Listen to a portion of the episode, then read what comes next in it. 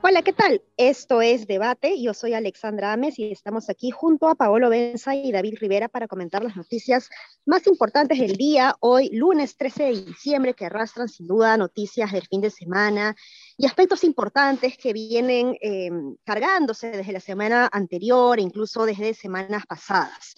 En este caso me gustaría empezar con el tema de la reforma universitaria. Como ya hemos comentado la semana pasada, esta es una reforma que sin duda no puede parar. La calidad de la educación superior eh, eh, a favor de los estudiantes tiene que resguardarse, pero lamentablemente hay intereses em, involucrados dentro de, o, eh, metidos dentro del Congreso, ¿no?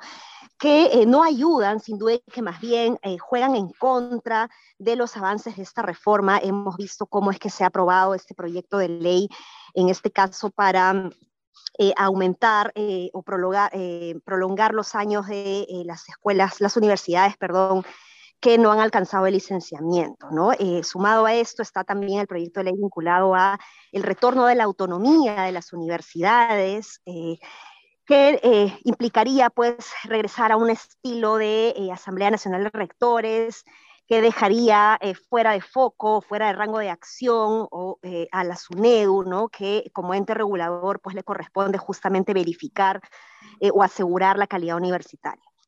En, ese, en esa línea, lo que se ha venido comentando a lo largo de los años dentro de esta eh, lucha a favor de la reforma y cómo la, los contrarreformistas están eh, con intereses particulares dentro del Congreso, tenemos también a que esta vez, a diferencia de las anteriores eh, veces que han pasado esto, tenemos que el ministro de Educación hoy no pareciera ser una persona que esté realmente convencido de la importancia de la autonomía para regular y asegurar eh, la, calidad de la educación superior. El día de hoy se ha dado un comunicado por parte del Minedu, específicamente ¿no? por parte del ministro de Educación, que, es bastante ambiguo. No sé cómo lo ven ustedes, Paolo, David, pero a mí me pareció bastante ambiguo, que hablaba, empezaba de que la importancia de la autonomía de las universidades, pero luego se iba por las ramas eh, hablando de la participación de las personas, de los otros actores. Entonces, ¿cómo han visto ustedes? Yo empezaría por ti, eh, David, que tú eres este especialista en, comunicación política, ¿no? Eh, coméntanos un poquito cómo has visto tú este comunicado. Sí, lo que pasa es que está clarísimo que el ministro de Educación no cree en nada y que esto es casi, su comunicado es, lo hace más por obligación que porque en verdad esté convencido de, de la reforma universitaria y de la necesidad de una SUNEDU que sea un regulador independiente. Entonces, ayer Mirta Vázquez, en una entrevista que le hicieron en Canal N, cuando le preguntan por el tema, ella es muy clara en decir que están a favor de la reforma, están a favor de la eh, de SUNEDU, en no debilitar SUNEDU. Pedro Franque luego también va en la misma línea. Este, entonces, hay una especie de conflicto interno en el gabinete, ¿no? Porque el ministro no cree en nada de esos procesos. Y de hecho, de hecho estaba, estaba viendo ayer que cuando se, ha cuando se ha argumentado el porqué de la necesidad de estas normas, justamente hablan de este tema que tú planteas, Alexandra, del tema de la autonomía. Y, y cuando el TC ya se pronunció sobre el tema y afirmó que la SUNEDU no le restaba autonomía a, la, a las universidades públicas, que, es, que, que había una distorsión en qué cosa implica la autonomía. Entonces, este, nada, solamente sobre el comunicado decir que eso, que, que, revela un ministro poco convencido eh, y obligado a pronunciarse sobre un tema eh, sobre el cual seguramente piensa como los congresistas.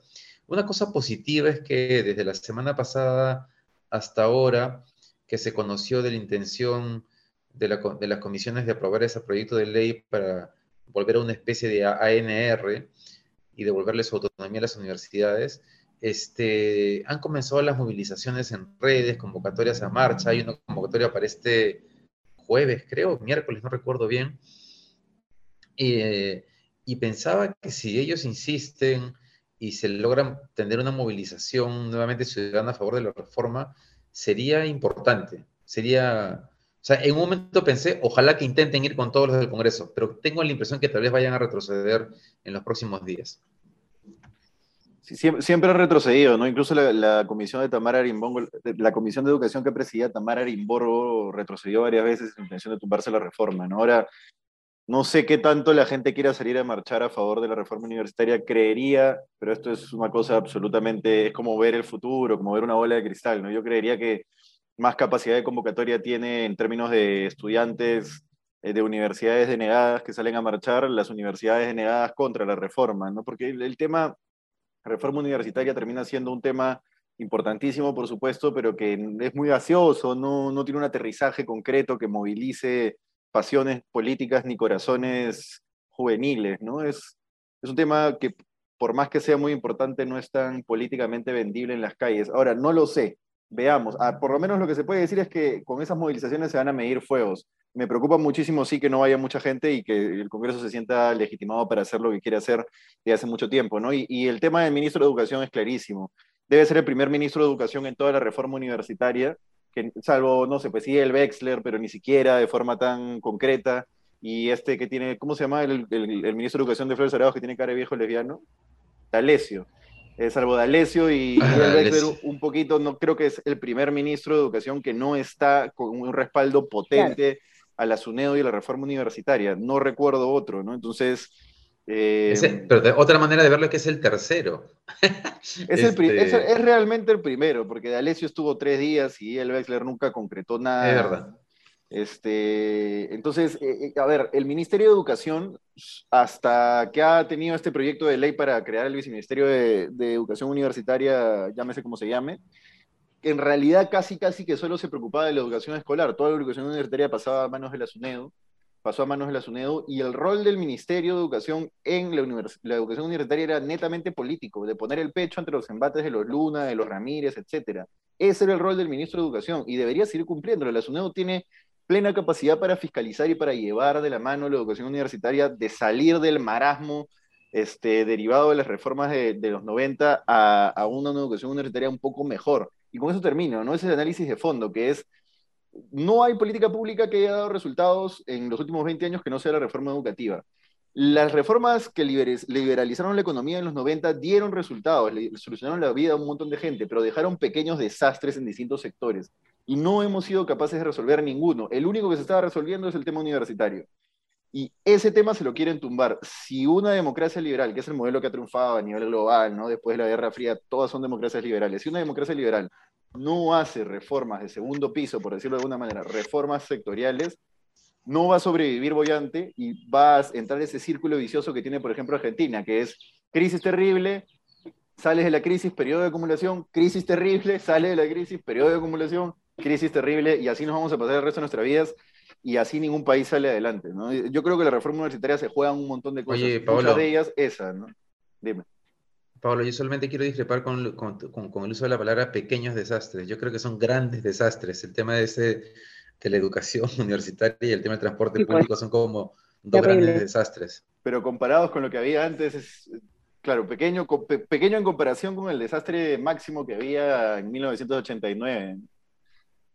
Pero resulta curioso cómo, eh, hablándolo ya de esa forma, desde lo que estaba antes del 89 y después del 89, ¿no? Entiéndase liberalismo versus estatismo, ¿no les parece extraño, ¿no? Eh, raro que un partido como Perú Libre eh, se oponga, ¿no? A, la regulación de la educación superior. En este caso hay congresistas de Perú Libre y en este caso el ministro del Interior, perdón, de, de, Educación pareciera pues no, no estar convencido de la necesidad de esta reforma y llevándolo ya a otro tema, Perú Libre también ha, promovido la investigación de entidades reguladoras, ¿no? Como si se las quisiera tumbar. Es, es un poco extraño eso que es lo que está sucediendo, ¿no?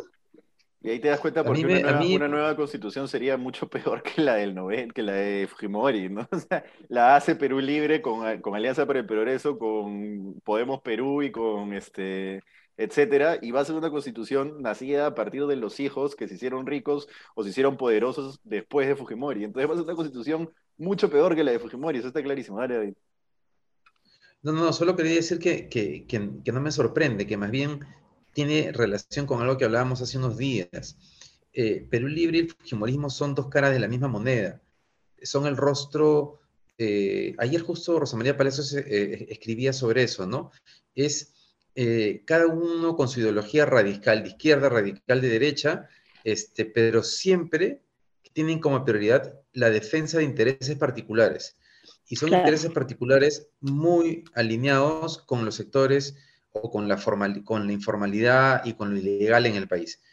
Hay muchos ejemplos de vínculos, de, por ejemplo, del fujimorismo con, este, con narcotráfico. También hemos conocido algunos de Perú Libre y ahora está clarísimo que están alineados en el tema de las universidades eh, Bamba, ¿no? las universidades basura.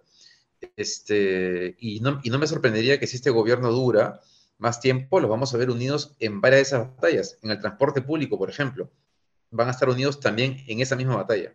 Claro, porque, porque al final Perú Libre no quiere corregir errores del mercado. Perú Libre tiene un discurso de distinto, que es más de, no sé, pues, pre-caída del muro de Berlín, digamos, ¿no? Pero en realidad, como dice David, es un vínculo directo y probablemente han nacido y se han hecho fuertes, vemos que ha sido los dinámicos a partir de la informalidad, la corrupción, la pequeña coima, metiste hoy el brevete, me baja 20 soles. Eso es Perú Libre. Sí, pues, sí, pues eh, disculpe si se mete mucho ruido, he tenido que salir al, parque de mi casa porque al costado de mi casa están construyendo y el ruido es peor, eh, pero en este momento ya no sé qué cosa es peor. Pero continuando con, el debate, em, e, es, es complicado, ¿no? O sea, e, e, los intereses particulares, cómo pueden calar, digamos, y anular una ideología o una buena intención que puede haber generado cierta esperanza en los electores, ¿no? Y en este caso sí me gustaría, eh, siguiendo con esto, ir al punto de eh, Pedro Castillo y todas estas denuncias que han corrido alrededor de Bruno Pacheco y de los ascensos eh, de las Fuerzas Armadas y policiales.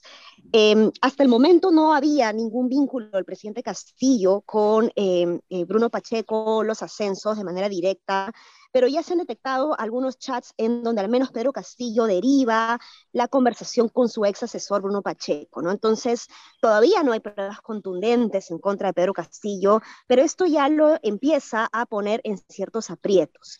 Y dentro de esto, pues, hay un... Em, discurso muy difícil de entender dentro del Ejecutivo, en donde, como hemos venido eh, comentando, ¿no? O sea, por un lado sale el ministro del Interior dando una manifestación ambigua respecto a la SUNEDU, eh, por otro lado la Premier eh, denegando esto, entonces no, no, se entiende bien exactamente qué se quiere.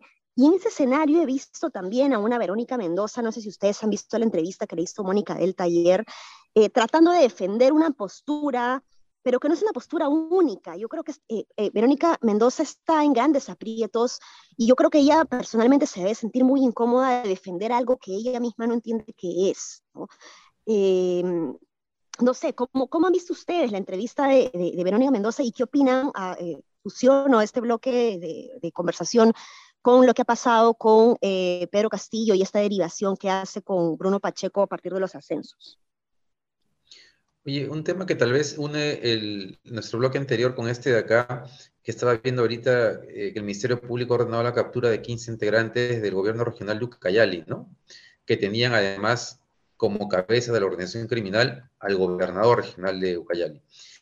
Y claro, tenemos, o sea, si hiciéramos la lista, tenemos un problema, estamos podridos, ya no es que el, ya no es que el cilindro tenga manzanas podridas, está clarísimo que el cilindro está está, está infectado, podrido, y eso como que comienza a trascender a diferentes ámbitos, ¿no? Eh, ya ¿no? Ya no de actividades netamente ilícitas, sino de actividades que son lícitas, pero que terminan este, contaminadas por la informalidad y por la, y por la ilegalidad. Y como que el sector universitario, el transporte público, son dos ejemplos, son dos ejemplos de eso. Bruno Pacheco es un ejemplo de eso. Bruno Pacheco viene de, en su localidad de meterle cabeza al grupo de vecinos de la cual él era presidente este, vecinal, alquiló un edificio de cuatro o cinco pisos durante años, nunca rindió cuentas y se desapareció. su vecindario nunca supo qué cosa hizo con la plata.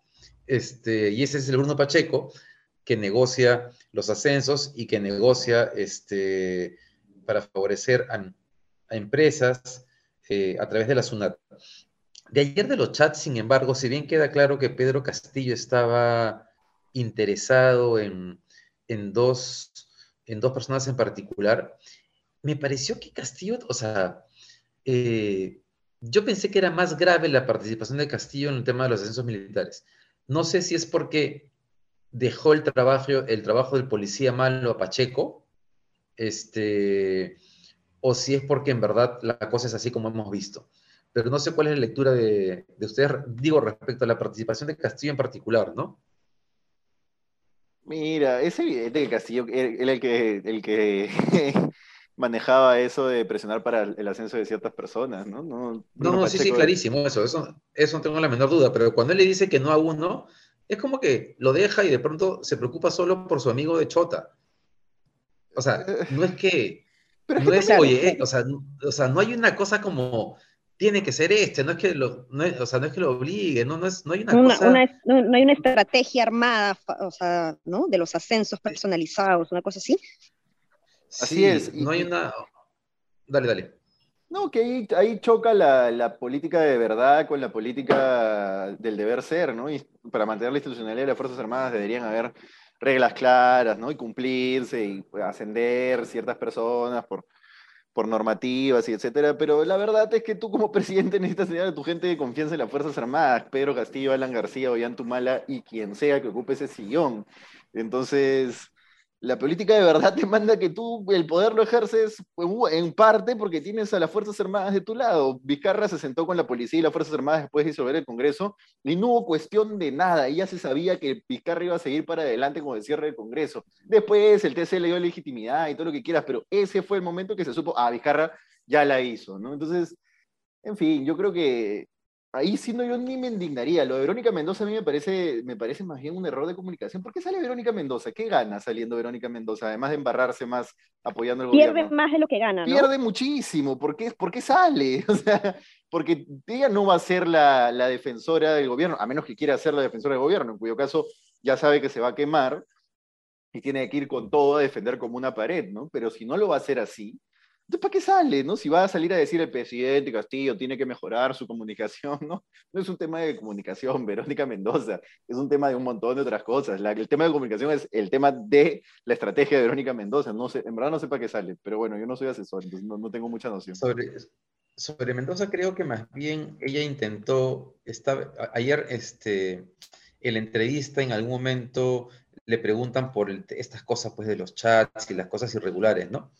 Y ella más bien trata de ser muy enfática en, decir que si se comprueba o que ellos no van a avalar ningún acto de, no sé si usa la palabra acto de corrupción o una cosa ilegal, qué palabra usa, pero como es la primera vez, o sea, compartiendo eh, lo, lo, que acaban de decir sobre ella, pero es la primera vez que dice algo así sobre el gobierno.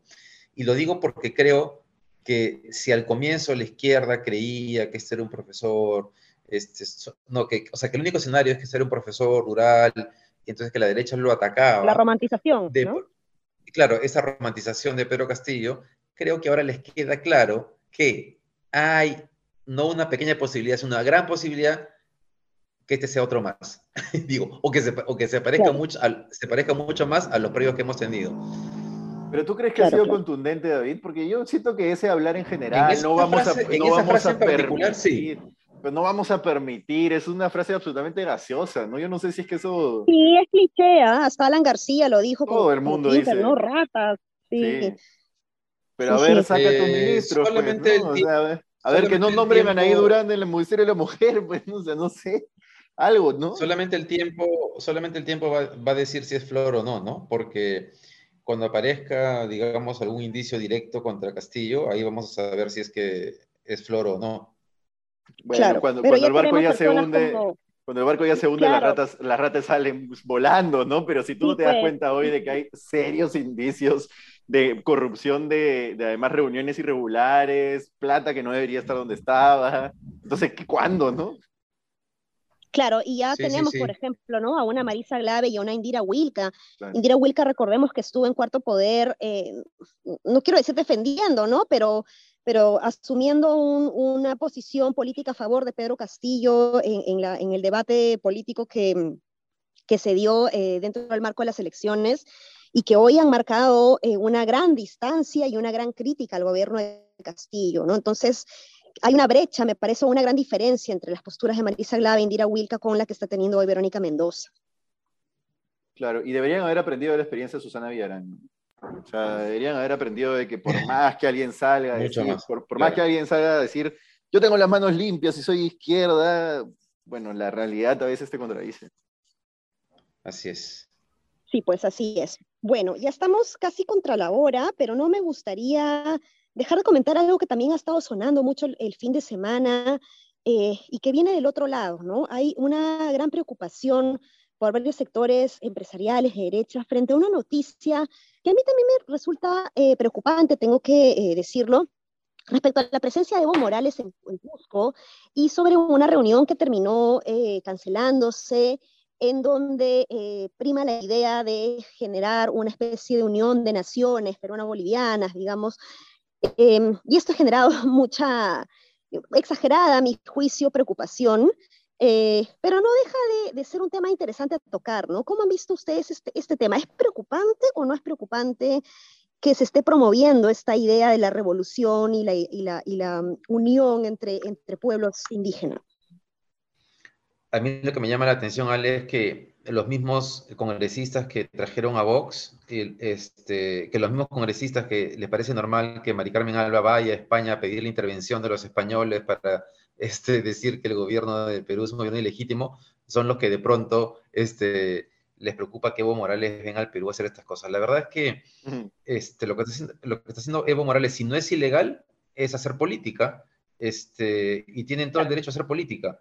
Y la derecha tiene todo el derecho a hacer política mientras no tengan injerencia en las cuestiones del Estado.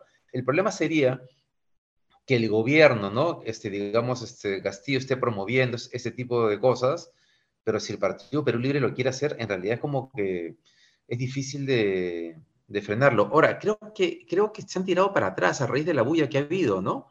Que también es una manera de hacer política, ¿no? Hacer bulla, reclamar, me parece válido, y creo que Cerrón acaba de decir, perdón que lo he visto hace un rato recién, que parece que no va a haber evento.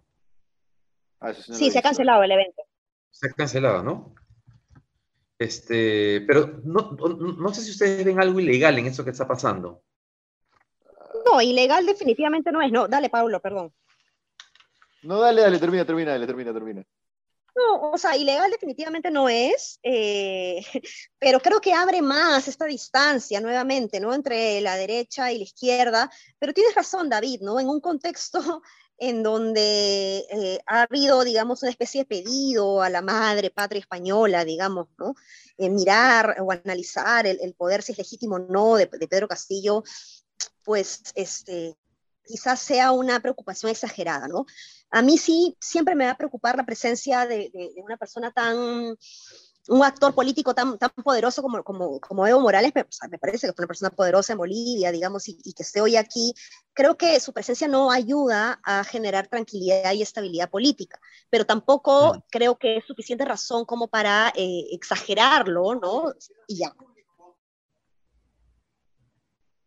Hola. ¿Hemos perdido a Pablo? Ahí está Pablo. Ah, no sé, pensé que habíamos perdido a Ale. Eh, está haciendo política, ¿no? Está clarísimo. Ahora, lo, único preocupante en eso es que Evo Morales manipuló el sistema boliviano para quedarse el tiempo que se quedó. Hizo un referéndum en el que le dijeron que no se quede y el tipo fue a un tribunal plurinacional constitucional que había sido elegido por el pueblo porque él había hecho esa reforma cuando él tenía la mayoría, entonces eran magistrados afines a su gobierno que le dijeron que era su derecho humano, una interpretación absolutamente auténtica, muy parecida a la de Fujimori en su momento, bueno, no muy parecida, pero similar a la de Fujimori en su momento, ¿no? El derecho humano de, de, de reelegirse por una tercera cuarta, quinta, sexta vez hasta, hasta, el infinito no es ningún derecho humano. Entonces, eso es lo preocupante, pero más allá de eso, Evo Morales tiene todo el derecho de hacer política, la verdad. No me parece escandaloso, no me parece, me parece peligroso, pero no me parece escandaloso. y además hay otras cosas más peligrosas en esta, en esta cuestión, ¿no? Reuniones de la derecha con Vox me parecen peligrosísimas también. En fin, yo estoy convencido, ya para, para, terminar con algo más distendido, yo estoy convencido de que Perú y Bolivia deberían ser un solo país y que seríamos tendríamos además de una identidad mucho más consolidada, una identidad andina mucho más consolidada, que es lo que nos falta como país en el Perú. Lima perdería peso tremendamente frente a otras ciudades fuertes como La Paz y se formaría un cinturón ahí muy fuerte andino La Paz, Cochabamba, Cusco, Puno, etc. tendríamos un huevo de recursos naturales, gas, muchísimo gas, litio, Litio, etcé- litio. litio, etcétera, etcétera, etcétera, ¿me entiendes? Entonces, y son además dos economías que han atravesado un proceso de acumulación de riqueza muy, muy fuerte en los últimos años, este, y que creo que podrían complementarse. El único problema sería la informalidad, ¿no? Pero si ya cargamos con ese problema, yo creo que podríamos hacer un resurgir de la identidad andina siendo un país conjunto, al menos teniendo una alianza estratégica en la región. Estoy convencido de eso. Eres un terruco, Pablo. No, en todo caso, esta es un poco la, la aspiración, ¿no? En, en- en- Europa, cada país Exacto. europeo gritaba los cuatro vientos que no había forma de crear la comunidad europea y, y miren, vaya que los ha fortalecido, ¿no? Exacto. Eh, sí, o sea, yo creo que es un tema que habría que analizar. No es que esté a favor de una unión peruano-boliviana ni de una unión sudamericana, pero creo que ya la idea de la soberanía de los estados es algo que va quedando un poco desfasado en, un- en un, eh, en el siglo XXI, ¿no? Con relaciones tan, tan globalizadas, intercambio comercial además tan internacionales, no lo sé. Se inclina por la patria grande, Alessandra. Está bien, está bien. Poco a poco. Yo también, pero curiosamente los partidos nacionalistas agarran fuerza en el mundo, ¿no? En- y en Europa, digo, en medio de ese proceso. Es, medio- Es es- es como paradójico. Sí. Bueno, toda, toda, Bueno. todo proceso tiene su contrarreforma. Dale. Bueno, eso ha sido todo por hoy. Eh, espero que les haya gustado este episodio. No se olviden de compartirnos y de entrar a las redes de Sudaca Perú a través de la página web, Twitter, Instagram y, por supuesto, Facebook. Un abrazo. Chao, Hasta chao. mañana, chao, chao.